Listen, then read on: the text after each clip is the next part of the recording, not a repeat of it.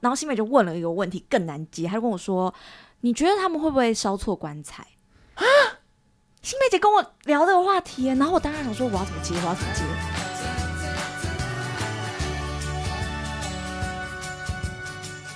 欢迎收听今天娱乐扭蛋机，让我们欢迎今天的伙伴吕宁跟宛如。嗨，我是吕宁。哎，我有点想说，要不要取个绰号啊？好像我的名字有点难念。对，你的名字是真的蛮难念的，我每次都会念成吕宁。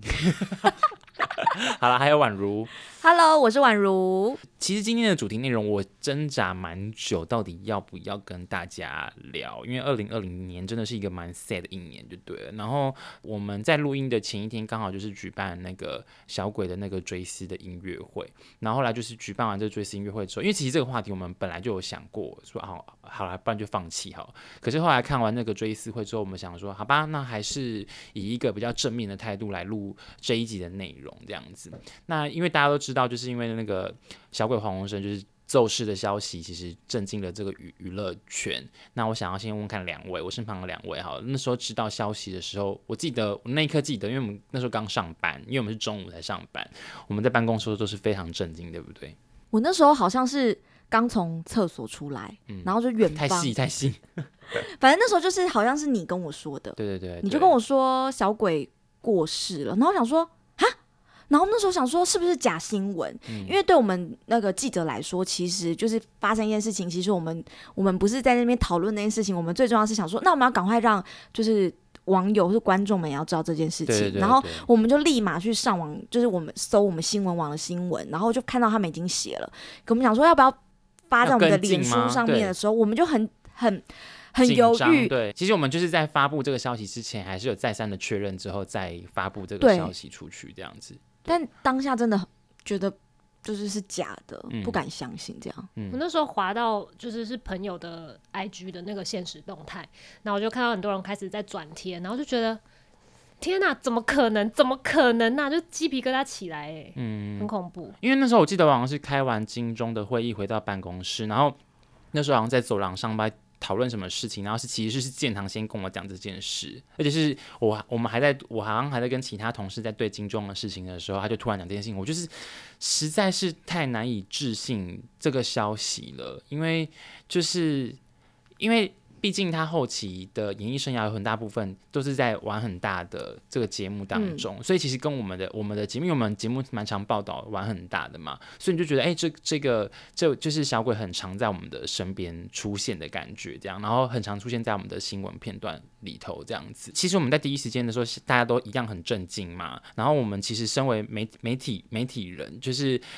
在发布消息之前，跟在处理新闻上面，其实我们心中有很多的挣挣扎跟拉扯。你们两个目前看，你们觉得经历过这诶半个月了吗？是半个月还是一个月啊？他从九月十六号走，嗯，半个月，半个月的时间。你们这段时间，你们看，因为我们毕竟也是记，就是媒体人嘛。你们现在目前看，你们觉得有什么样的心得跟感想，在媒体处理上面？不知道是因为资源上的不一样，或者是媒体本来我们报道的走向就跟别人不一样。因为像我看到很多人，不管是他的亲友或者是网友，都很常在骂说，尤其是在小鬼刚走跟他要解剖还有灵堂的部分，是有非常多家媒体，应该是全部吧，几乎都是直播，就直播一整天。然后这件事好像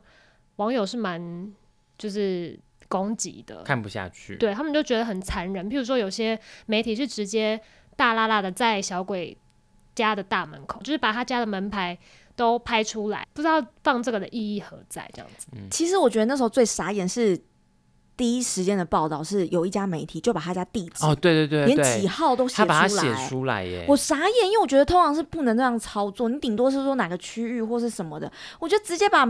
几号都写出来，我真的觉得那个有点太夸张了。但是因为我们其实现在看，但是那时候看到，不管是做直播啊，或者是记者的问话或什么，因为宛如曾经在新闻台待过嘛，就是新闻台在操作。因为我先跟大家讲一下好了，我们因为我们我们虽然也是做娱乐新闻，可是因为我呃，如果观众朋友，如果你没有观察婉瑜的调性的话，婉瑜的调性其实是比较比较 peace 一点点的，我们其实并不会这么。的心，就是血腥，或者是这么的狠这样子，所以我们其实会设一个点，是我们不会超过那个点，因为像不管是之前高以翔啊，或者是刘真，或者是这次的小龟，我们其实真的是报道到某一个程度之后，我们就不会再报道下去了。然后像之前谢和弦的新闻也是一样，因为谢和弦后来。其实你就很明显知道，他就是心理上就是有疾有疾病嘛，他做出很多失控跟脱序的行为。可是其实我们后来那时候也是报道报道几个大的事件之后，后面一些他比较荒腔走板的事情，我们就再也没报道。但是因为像新闻台可能就比较不一样，因为新闻台可能就是比较喜欢有戏剧性或者是比较故事点的的新闻。那宛如你之前在新闻台操作的时候，你会觉得？记者是不是蛮多苦衷？其实我觉得现在就是新闻台的操作方式，其实大概大家都知道，就标题要耸动，嗯、然后就是会一直报一直报。可是其实我觉得现在的网络媒体比新闻台还夸张。嗯，对，因为你说新闻台，新闻台以我对新闻台了解是，我今天也不可能把他家就是在哪里去去给他报出来。那你说今天去？去他家门口守的其实不止新闻台，也很多就是平面平面，平面媒体，也很多平面媒体或者网媒去那边守，而且守的可能比新闻台还要夸张，嗯、然后写的内容比新闻台还要仔细。对，嗯、因为新闻台其实就是一阵就过了，可是你们可以发现，就是平面媒体跟网媒，他们反而是一直咬着，一直咬着，就是这个。这个半个月来，其实那个新闻量，我是看到好多网友在脸书留言，就说已经觉得没有必要再过度消费。可是你可以看新闻台，它可能就是一个礼拜过后，它就慢慢就会就会删减。可是你反而去看那些网媒跟平面媒体，反而那个量还是非常非常多的。但、嗯、是说电视媒体新闻台可能它的就是一个小时播的量就是那些，可是网媒可以一直刷，一直刷，一直刷，它几百篇、几千篇好像都没关系，就一个小时可以无上限的一直。PO 新闻，然后好像一两句一个快讯，就是想要冲那个流量跟点阅，所以那个量真的是有点惊人，我觉得。而且他们会去找到一些已经就是很边缘的人，然后硬要问他们一些事情，然后来。来写成一篇报道，我真的觉得很很很没有必要，因为他们就是以量在在赚那个点点阅嘛。因为就就我们所知道，其实有一些也是那种他养了一批可能是工读生或者是实习生，对，然后就是在公司，就是他们就是给他们的功课就是说，好，你就是去抄抄别人写了什么，你就是回来写什么，对他们就是一直不停的这样，因为他们要把那个量冲起来。因为就我们所知道是这样子。然后像标题也是一样，因为就是编辑有可能是编辑去下标，不是记者去下。标、嗯、对，然后编辑有可能去下一些很耸动的标题，然后点进去看，然后就会发现那个其实那个标题真的写的蛮夸张，这样子。我觉得操作这种事情上面，就是一定那个量跟那个标题一定都是耸动的，那是因为其实你看他这个事情出来，就是大家都会觉得很震惊，所以大家都想要去关注，所以自然而然那个报道的量也会非常大。其实那是因为。老实说一句话，就是供给需求，因为有人要看，才会有这么多的量出来。嗯，如果没有网友关心的话，其实量也不会到这么大。然后加上，因为这件事情真的是太，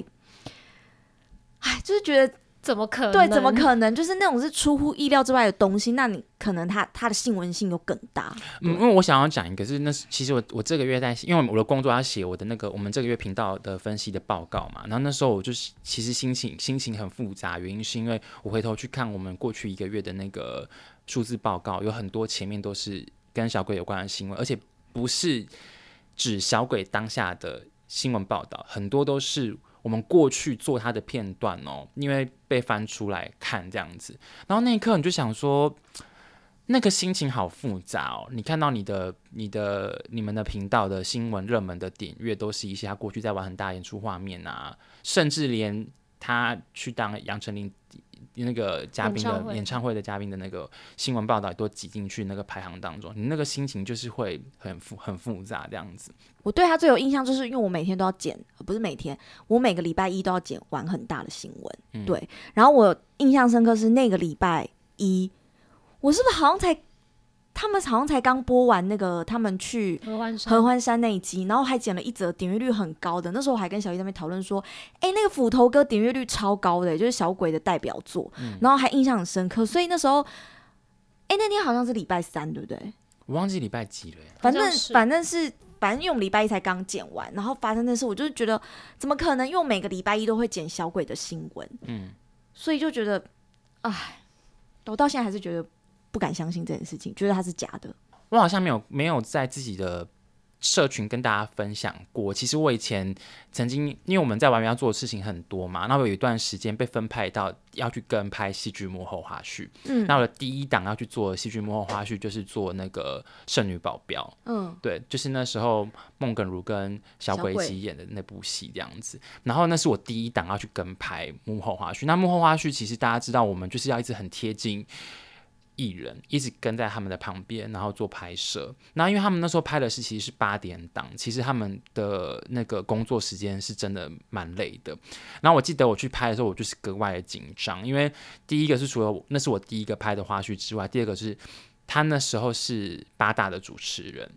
嗯，他那时候是于白的主持人，可是他他来演三里的戏，是于白哦，是于白哦，对，那你那时候就会很紧张，说不知道他对我们会不会很。不友善，或者是有有距离。可是那时候我去拍的时候，我就真的是打破这个印象，因为他就真的是蛮亲切的，然后也都会知道说，呃，虽然他们很累在赶拍，可是他知道你们的镜头在拍摄，所以他会知道他。需要提供东西给你，这样子可能很累，然后可是还是对着花絮在讲话，或者是在讲他现场发生了什么事情，这样，这是我对他那时候蛮大的一个印象。然后我也是蛮谢谢说那时候我的第一档幕后花絮是跟拍到孟耿如跟那个鬼哥这样子。那你们两个就是后来，因为你们比较常都是在做报道上面有报道他的消息嘛，你们有什么样的心情吗？其实那时候。也是会刷网友的留言啦，就想看看说，就是报道会有哪些地方是他们会 care 的，就是你知道酸民就是会有一些很多意见，然后就看到部分网友会觉得说，可不可以不要再问那些他的朋友有什么感觉，你失去亲人你会有什么感觉之类的。可是，一开始我会怀疑自己说，放那么多，嗯，这样问是不是真的很很不好？可是后来在那个灵堂的时候，我记得是鬼鬼的访问吧，他就说，其实黄爸爸有。特别跟这些朋友讲说，希望你们可以在媒体面前分享你们跟鬼哥之间的事，就是把他的好跟他的温暖，就是告诉大家，嗯，就是他是同意这件事，并且就是希望这么做的。那我就觉得，嗯，那这样子并没有什么不好啊。就是对，因为毕竟他们他最亲近的家人都是最了解他的情况之下，都报就是这样子讲了，这样子。我觉得应该是说我，因为我就是每个礼拜剪完很大，那我就会。发现就是，其实小鬼他因为两个里面有两个小队长嘛，小鬼跟 Kid，那比起来说，Kid 就是比较外外，比起小鬼他就更外放，对，然后更跳，更容易被看到看到的一个人。那小鬼就是低调做他该做的事情，就他们两个是很不同个性的小小队长，对。可是你就会发现小小鬼真的是默默关心他的队队员或什么，他的他走风格跟 Kid 是真的很不一样的，可以，而且你可以发现就是。嗯，跟小鬼相处过的人，至少我看玩很大，每一个人都是很喜欢他的，很爱他。然后可能女队员也都特别爱小鬼，然后大家都对他称赞有加。那你更不用讲说玩大的工作人员了，嗯、对。但是小鬼并没有觉得说，哎、呃，我一定要抢风头，我一定要怎么样，我一定要就是强出头什么的。他就是默默做这件事情，然后其实大家都有看得到，然后都有默默放在心里。所以我觉得。黄爸爸这样讲，我觉得就是也让大家真的有一个机会，可以好好说出对小鬼的感谢。我觉得这也是很好的一件事情。而且每个人都有每个人想要怀念他的方式，就是你去攻击，不管是他是不是熟人或什么，就是真的很没必要。因为像萧敬腾，就是他其实好像跟小鬼并不是很熟。那有一次平访的时候，他不就讲到说，他其实很想去为他唱歌，就是他昨天真的也去了，但是在事前他其实不知道他到底要不要去提出这个要求，他怕别人会觉得说。嗯，他在趁热度之类的，嗯，可是他最后还是决定就是想要为他做点事情。那我就觉得，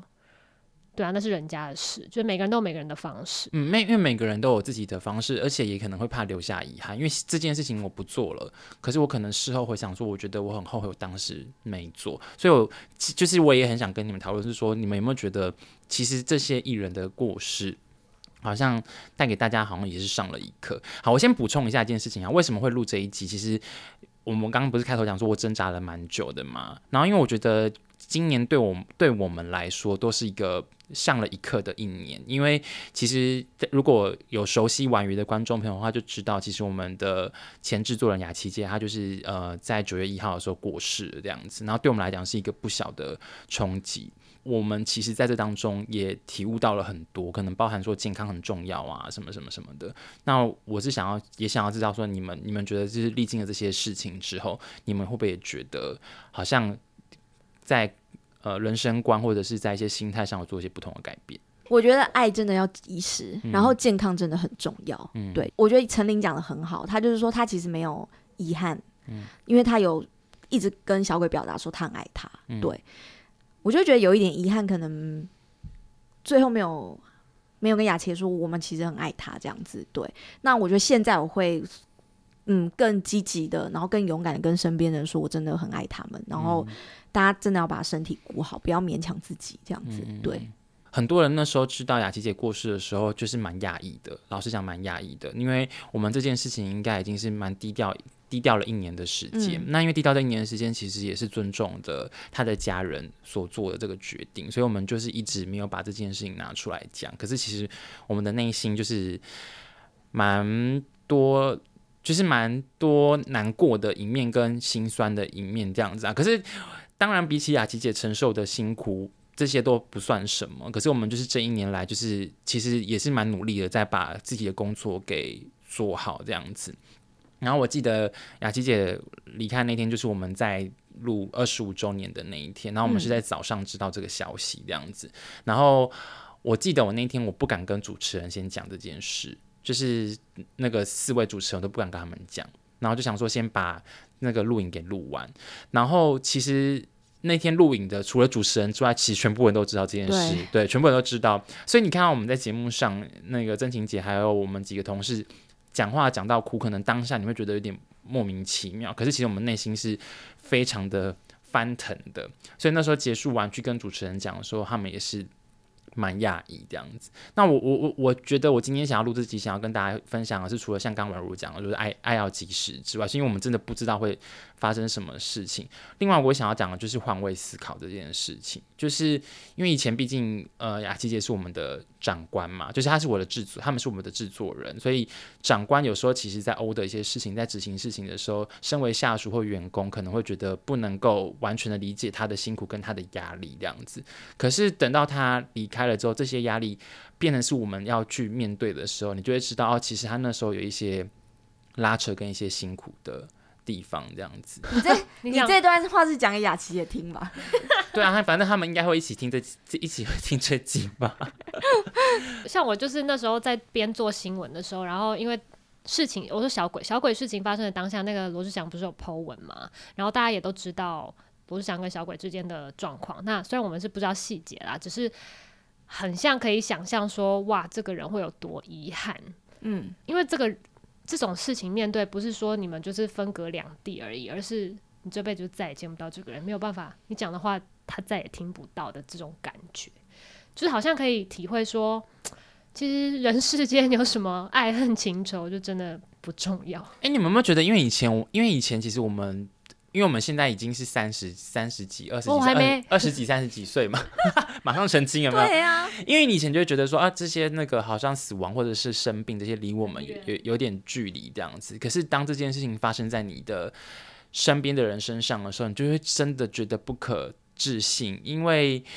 可能跟你密切相处十年，然后甚至比家人相处的时间都已经还要多了，日常的时间还要多了，然后他就突然这样子消失了。那一刻，那一刻的心情真的是很难用言语去把它形容出来。这样子，那我我好奇一题，就是刚刚讲到杨丞琳这件事情啊，因为我觉得，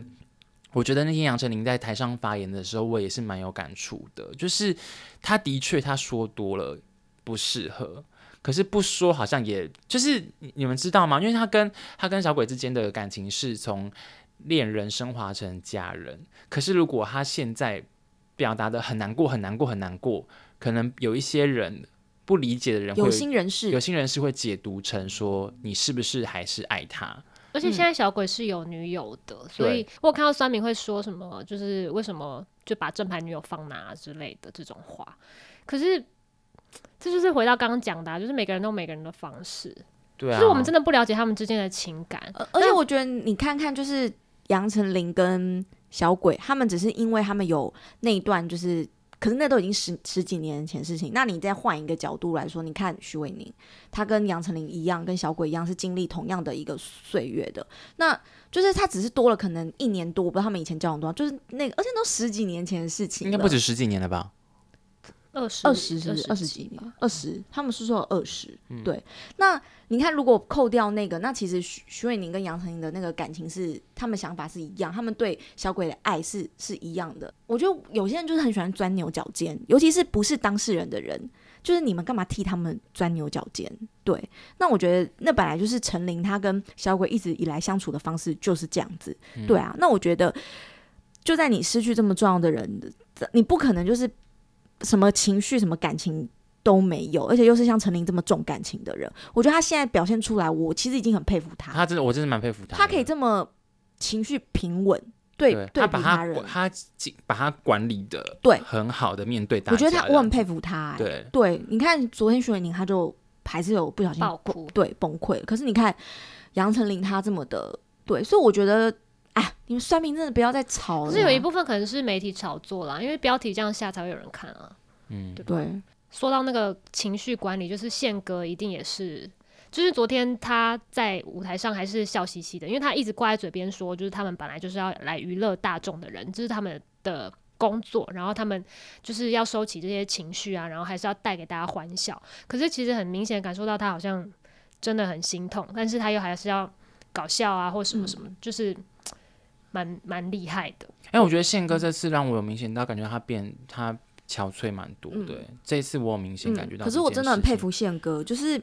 我觉得不管是宪哥，然后还有之前那个金钟奖上的青梅姐、嗯，都让我真的觉得很佩服他们，就是这些演艺圈的大哥大姐们，就是他们的那个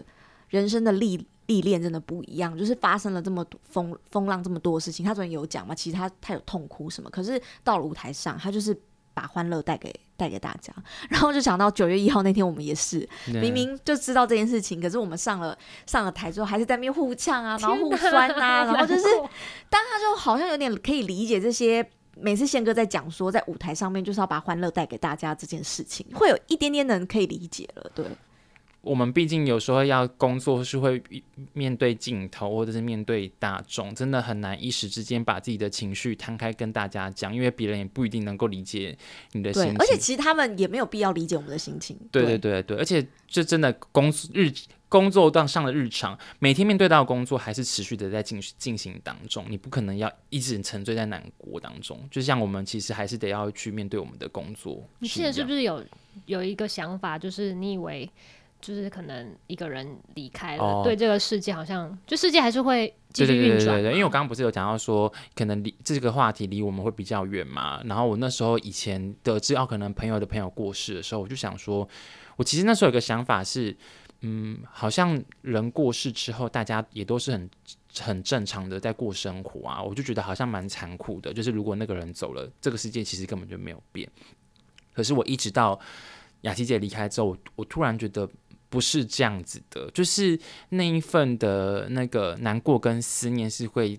扎在你的心里头，而且那个是会深深的影响着你，就是你会不管做什么，你就会想到说他离开了。因为我现在呢工作的位置就是坐在雅琪姐的位置上面，所以我做的很多的事情，他都在看着你。我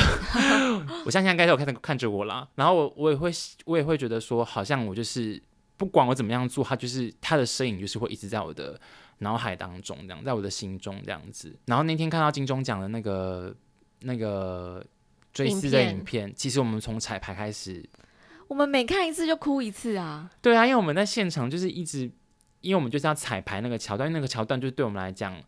我们不是要卖弄煽情，我要先跟大家澄清这件事情。可是，可是那个，因为那个环节是蛮重要的一个环节，所以我们在彩排当中会一定会彩排到那个段落，而且是不止一次。所以每次播放的时候，就是真的蛮难过的。而且我们公司的同事也是真的很用心，希望可以把这个影片给做好。尤其那时候看到小鬼最后面说的那几句话，真的是会忍不住大泪崩哎。我记得有一年是。好像卢广仲上台表演那年，他就唱《提亚》吧，然后后面也是播那个画面。那那时候我刚好被卡在里面出不来，然后就看了，然后就看到后面好像出那年好像是不是后面有出现朱大哥的画面，我就是在现场就哭了。嗯。所以其实我觉得，不管那个人，比如说是雅琪姐，她跟我们很亲近，或者是其实对我们来说没有这么，对我们玩鱼来说没有这么亲近的小鬼，甚至是更不亲近的朱大哥，可是其实就是你都知道这些人，你。人，我们是人，多少都会有一些情绪，所以但难免都会有点感伤这样子。哎，我想补充一个小插曲，比较轻松的小插曲。因为那时候就是我我们有在拍幕后花絮嘛，那因为刚好播完那一段之后，那个幕后花絮在采访，在采访当中，那就看到宪哥在看追思影片那段的时候，他是他后来有出来，就是出来在那个会场那边，然后同事就问他说：“哎，那宪哥你怎么会在没在典礼现场里头？”他就说：“因为那个怕太难过了，所以就是出就是出来这样子。”然后同事就问他说：“可是现在换那个露露他们在唱歌。”然后宪哥就说：“那就应该更出来，那就更应该出来。”对。然后说：“哇，宪哥真的，他真的是综艺，就是不管怎么样都很好笑。他真的很好笑哎，怎么样都很好笑。对啊，而且他现在帮那个小鬼接下了黄队的队长，对我觉得很辛苦。”我哎，体力可以吗？我忽然想到一个，就宪哥那个，我忽然想到一个新梅姐。那天我们就是要，我是负责新梅姐，然后就是到一个破口了，要送新梅姐进去，然后因为到她要颁奖的奖项，然后我就在门口跟新梅姐说：“哎、欸，新梅姐，你应该都不会紧张嘛？因为我们超爱跟艺人聊天，是因为我们怕尴尬，对，所以我们对甜话就说新梅姐应该不会紧张吧？结果新梅姐跟我就是跟我聊地域话题，她跟我说：嗯，上礼拜送我爸出殡的时候。”我就想说完了，我要怎么接？因为我讲什么好像都不对。对对对，然后新美就说，然后新美就问了一个问题更难接，她就跟我说：“你觉得他们会不会烧错棺材？”啊！新美姐跟我聊这个话题，然后我当然想说我要怎么接，我要怎么接。然后新美就自己跟我说：“对啊，你看那么多棺材，他们这样推进去啊，他们怎么知道他们有没有火化对或是错？”他说：“我上礼拜就是那个时候很紧张，我想说那到底是不是我爸？”然后我就觉得我太佩服新梅姐了，她就是可以跟我平淡无奇跟我聊这话题。但我就回新梅姐说，呃，可是他们那么专业，应该有他们自己一套 SOP 吧，这样子。然后新梅姐就说，算了，反正他们如果烧错也不敢承认啊。我真的觉得我当下真的第一次遇到，我真的不知道要。是你还回得出话，也是蛮值得佩服的。因为我当下真的觉得哇，好好紧张，我真的不知道怎么怎么。你这个话题可以列为今年前十大你难回答的问题。对，因为然后这这段我要剪破口。对，然后然后新妹就跟我说。对了，反正他们对不对？然后什么的，他就自己嘻嘻哈哈的。然后我那时候心里就希望门赶快打开，门赶快打开，我要赶快把新梅姐送进去。对，等一下送进去，你要讲清楚，你要讲清楚。送上台，送上座位里面，送上座位里面。对，反正那时候我就真的当下就我那种一下冒冷汗，想说新梅姐都有给我开地狱话题，因为大家不是说新梅姐开地狱梗嘛？嗯，对，她就自己用自己的这样来吧，对。她也跟我开了一个地狱话题，跟我聊。嗯、以后真的不要乱找艺人聊天。对 对啊，但但是真是蛮佩服这些大哥大姐。对，我真的很佩服新梅姐，她就是用很轻轻松平常事情，然后跟我聊。可是我觉得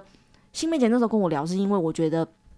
我觉得这时候，我刚才忽然想到了，我刚才瞬间忽然，我觉得这就是像小鬼爸爸一样，他们都很舍不得他们走。其实他们很希望旁边的人可以跟他们多聊聊，就是可能小鬼的事情。就像雅琪姐的爸爸，他也很希望我们可以多分享雅琪姐的事情。哦，因为我们跟雅琪姐爸爸其实有个群组在。对对对，我觉得那是他们就是一种思念的方式。嗯、对，就是他们会去跟别人提。其实虽然可能有人会觉得说，可是我。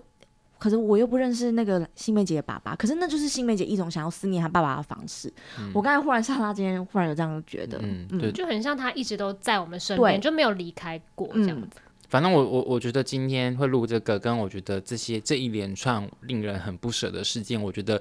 我觉得。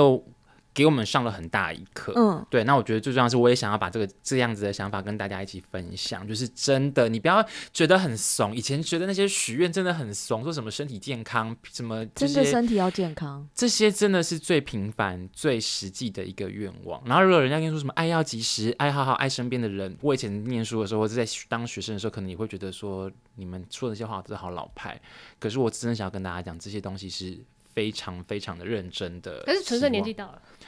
我不知道，但是我最起码，最起码，我觉得我也好险，我在这个时候我就意识到这件事情。对，我觉得小鬼真的，他的逝世真的让很多人就是可以更认清楚这件事情。嗯、好啦，那就是祝福大家爱要及时，然后身体健康，然后好好的爱自己跟爱身旁的人，嗯、然后想要做什么你就去做，嗯、真的，你不要你不要想说什么下个月或者是我等我干嘛干嘛，你真的不要想，你就是。想做什么就去做，然后好好的去爱你身旁。但是是做好事，是做好事。对。对，对嗯，好啦，那就是今天谢谢大家的收听，因为这集太感太啊，这集 你不会要哭了吧？没有没有没有没有没有，我想说我要怎么结尾这件事情。好了，那就谢谢大家的收听，然后还是希望可以继续支持我们的扭蛋机，再见喽，拜拜，拜拜。你的拜拜太轻太可怕了吧。